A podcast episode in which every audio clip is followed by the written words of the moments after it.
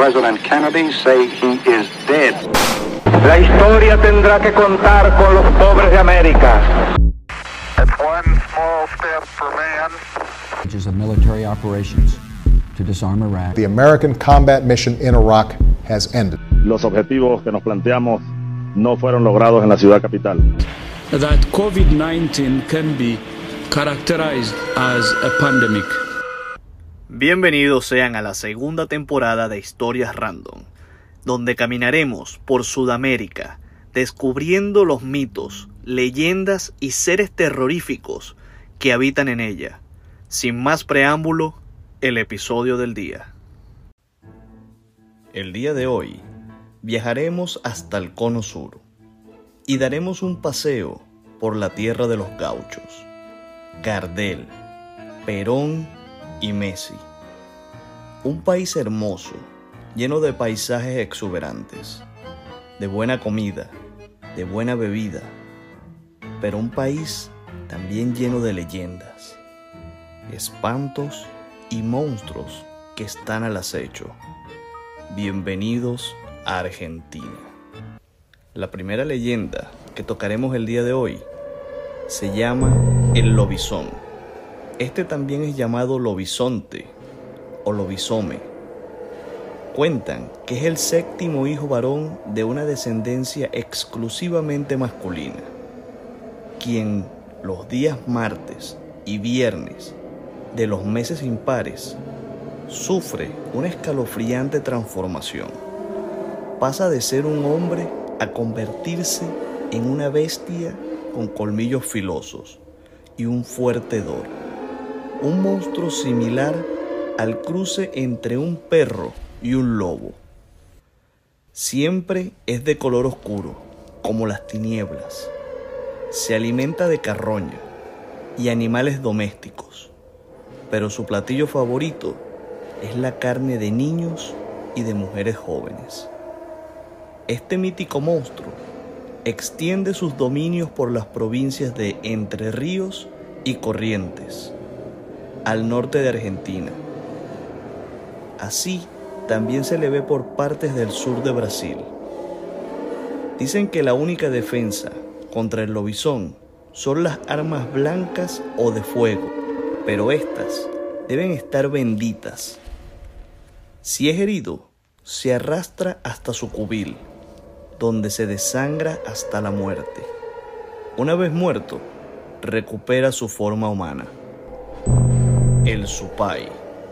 Los orígenes de esta criatura se remontan a los tiempos incaicos, en donde su morada era denominada Zapahuasin, lo que en lengua quechua se traduce como los infiernos. Por lo tanto, estamos hablando del mismísimo Lucifer, o sea, del diablo. Él deambula por las zonas del centro y norte del país. Siempre que se le ve, es como un jinete con finas ropas, todo negro, sombrero negro alado y adornos de oro y plata, con espuelas, puñal y fusta, semejándose mucho a un charro negro mexicano. Suele aparecérsele a los viajeros en las noches de los martes y viernes, jornadas de las brujas por excelencia. Y tras horas de sabrosa comida y bebida y unas cuantas canciones que salen de su guitarra con gran maestría, el Supai le propone al homenajeado un pacto, cuyo precio será su alma. A cambio, el solicitante recibirá honores, riquezas que nunca hubiese imaginado, y éstas las tendrá por el resto de su vida. Pero cuando su vida concluya, el Supai tomará su alma por toda la eternidad. Una curiosidad del Supai es su guarida, llamada, al igual que la prestigiosa Universidad Española, Salamanca. Esta es una cueva subterránea donde los adeptos del Supai concurren a aprender toda clase de hechicería demoníaca para esparcir sufrimiento entre el prójimo. El familiar. Las fábricas e ingenios azucareros del centro y noreste de la Argentina esconden en su historia un secreto que pocos se animan a contar. Los dueños y patrones de estos establecimientos, asusados por la codicia y temiendo que los obreros a su cargo se les rebelen debido al mal pago y al maltrato, apelan a un método siniestro para deshacerse de los más revoltosos. Los lugareños llaman a este procedimiento la cría del familiar. Y consiste en lo siguiente. Debe escogerse un cachorro de pelaje negro que haya nacido una noche de martes o viernes y que al separarlo de su madre en ese preciso momento debe ser alimentado exclusivamente con carne humana, transformando al perrito en un monstruo que se llamará familiar. Algunos informes aseguran que previo a esto es imprescindible marcar el lugar donde se criará esta abominación con un sacrificio humano. Como sea, el único propósito de proveerse de un animal con estas características terroríficas es aterrorizar a los trabajadores de las fábricas, algunos de los cuales de todos modos terminarán desapareciendo sin dejar rastro, para seguir alimentando al animal y a la leyenda a la vez. El pompero, representado como un hombre corpulento, bajo y oscuro. El pompero es un duende protector de los pájaros que habitan en las zonas selváticas del centro y noreste de la Argentina ataca a toda persona que merodee en sus zonas de influencia, cazando o molestando las aves. Se le considera especialmente hostil con los niños, ya que estos suelen procurar alimento o diversión dándole muerte a la fauna avícola. Una típica advertencia de los padres de la región hacia sus hijos es que eviten a toda costa alejarse de la casa e internarse en el bosque, ya que el pompero, del que se sospechan propiedades vampíricas, es afecto a raptarlos para beber su sangre y dejar sus cuerpos colgados en un árbol. Hay individuos que no obstante al carácter hosco del pompero, buscan alianza con este, por lo cual le ofrecen como tributo tabaco para mascar. Una vez en confianza, pueden pedir de él favores, como comida abundante y buena fortuna en general. Pero si por el contrario se desea ahuyentar al pompero, nada mejor que cubrir los costados de tu casa con ajo, lo que nos confirma de nuevo que el pompero tiene una relación con los vampiros. La mulánima. Una mula provista de ojos de bella mujer. Es el espíritu encarnado de una dama que ha cedido a la tentación de tener amores prohibidos, bien sea con un sacerdote o con un pariente cercano. Y por ello ha sido castigada a vagar por la tierra como un animal de carga. Es también conocida como la mula ánima o la ánima mula. Se la ve transitar por los caminos del centro y del noreste del país. La mirada de la mulánima puede ser fatal. Basta solo un roce con sus ojos para que cualquier hombre se sienta perdidamente enamorado de la bestia y la siga a todas partes, descuidando su familia, apariencia y pudor incluso llegando a desaparecer para siempre. La maldición de la Virgen de Tilcara.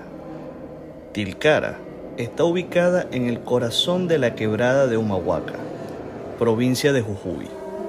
Un sitio mágico, lleno de historia, cerro de distintos colores y cielo inmensamente celeste. Si bien esta tierra fue ocupada por distintos pueblos, desde hace más de 10.000 años, la leyenda que le envuelve y la maldición es mucho más reciente. Durante 1986, antes del Mundial de México, la selección argentina de fútbol viajó hasta allí para hacer una pretemporada y los jugadores prometieron a la Virgen de Tilcara que si salían campeones volverían a agradecerle. El equipo consiguió el título en las tierras aztecas con Diego Armando como estrella, pero nunca volvió a cumplir su promesa. Dicen que por eso el equipo argentino nunca más volvió ni volverá a ganar un mundial. Poco antes del Mundial de Rusia 2018, los campeones del 86 volvieron a Tilcara a cumplir su promesa y así saldar la deuda y terminar con la maldición. Habrá que esperar este año a ver qué pasa. El Nahualito.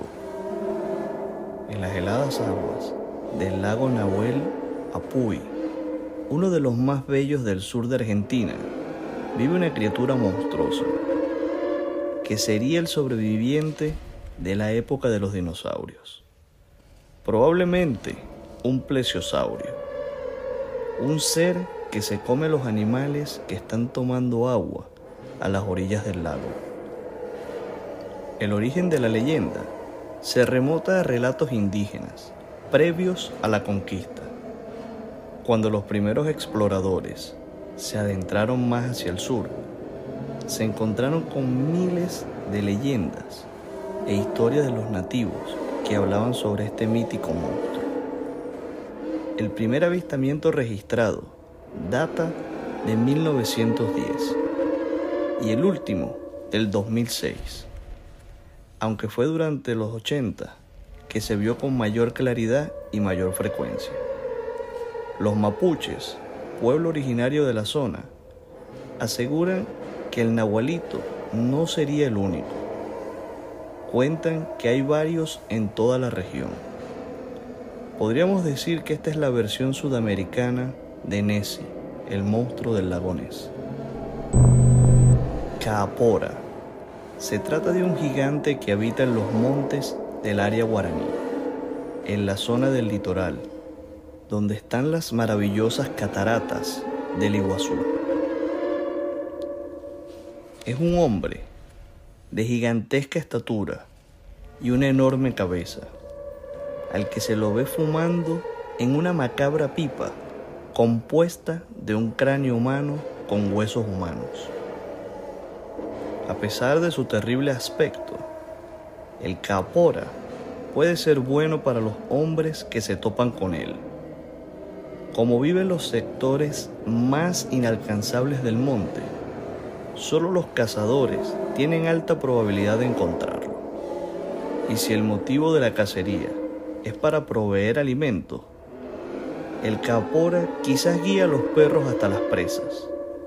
Sin embargo, si considera que los cazadores solo buscan dañar a los animales por ocio, el capora puede devorar a los animales que el hombre mata para así la cacería no tenga éxito.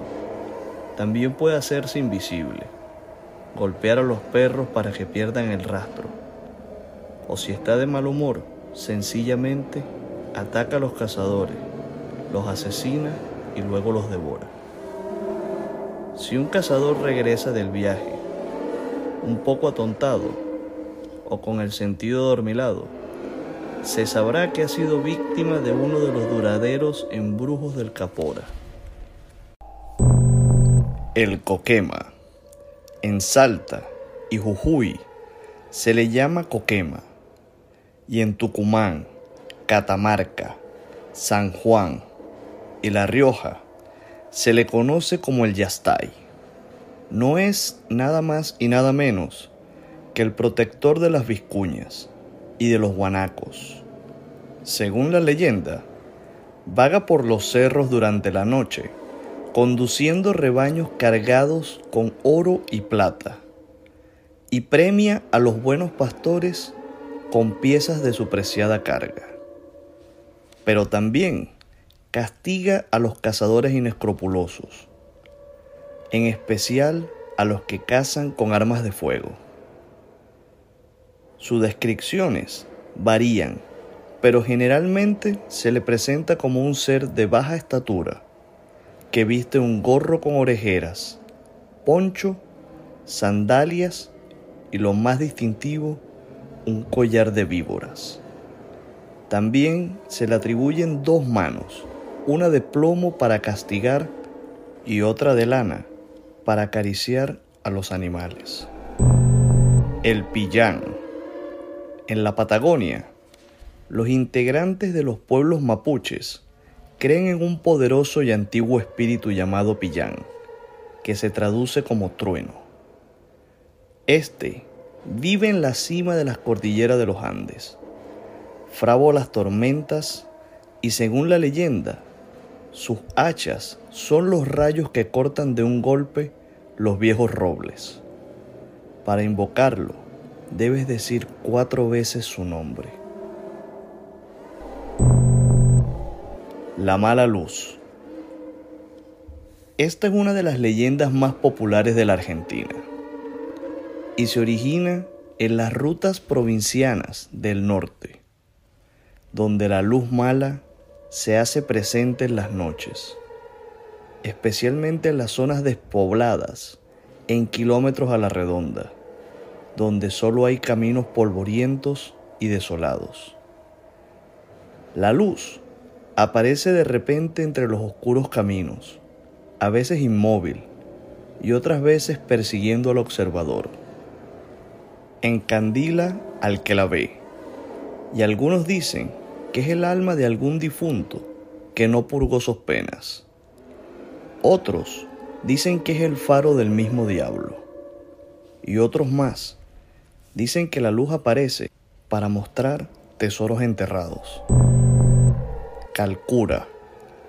En la provincia de Neuquén, en el sur de la Argentina, se dice que hay un tipo de piedra negra conocida como melimilla, que tiene en su interior apresada el alma de un brujo. Estas piedras están en el camino que parte desde San Martín de los Andes hacia Chile y los que van desde el lago Lacar hacia el paso fronterizo de Huajum. Para evitar la naturaleza perversa de este ser, quien se choque con estas rocas debe rezar la siguiente plegaria. Piedra melimilla, déjame pasar, te lo ruego.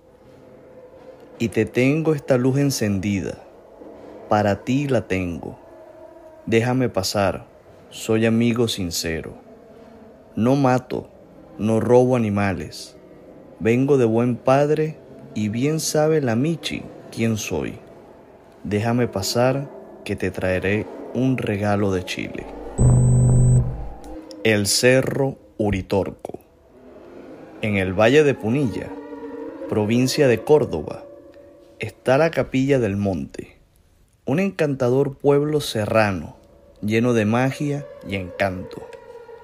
Es uno de los lugares preferidos de los amantes de los ovnis, pues se cree que en el Cerro Uritorco hay una base extraterrestre. Las leyendas son muchas, pero todas coinciden en que estos seres, provenientes de otros planetas, visitan el lugar, ya que éste se encuentra cargado de una energía particular. El duende de los valles calchaquíes.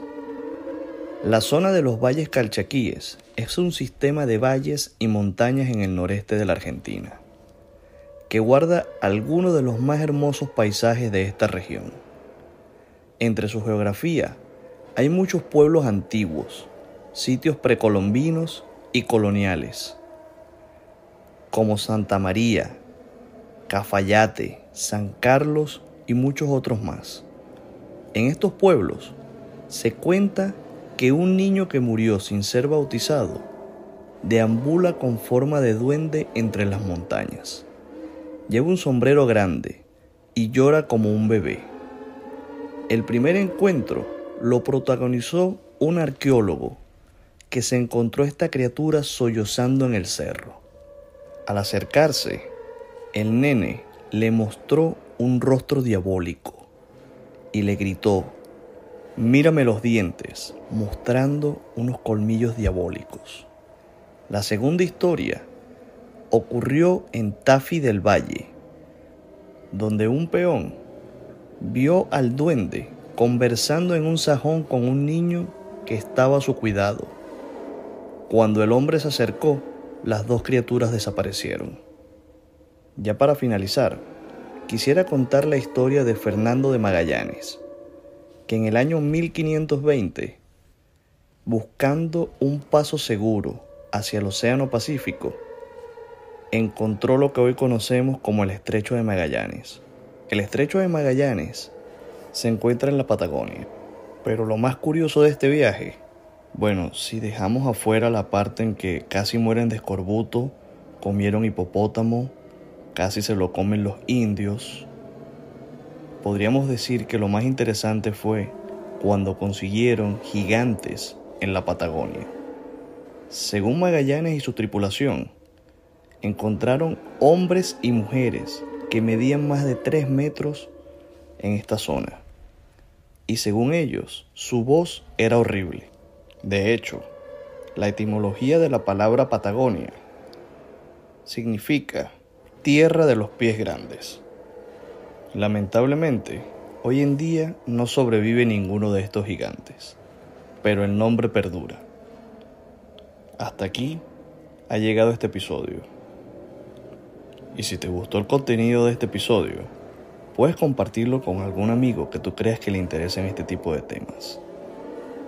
Además, puedes seguirnos en las redes sociales como arroba historias random en Instagram, Facebook y ahora en TikTok.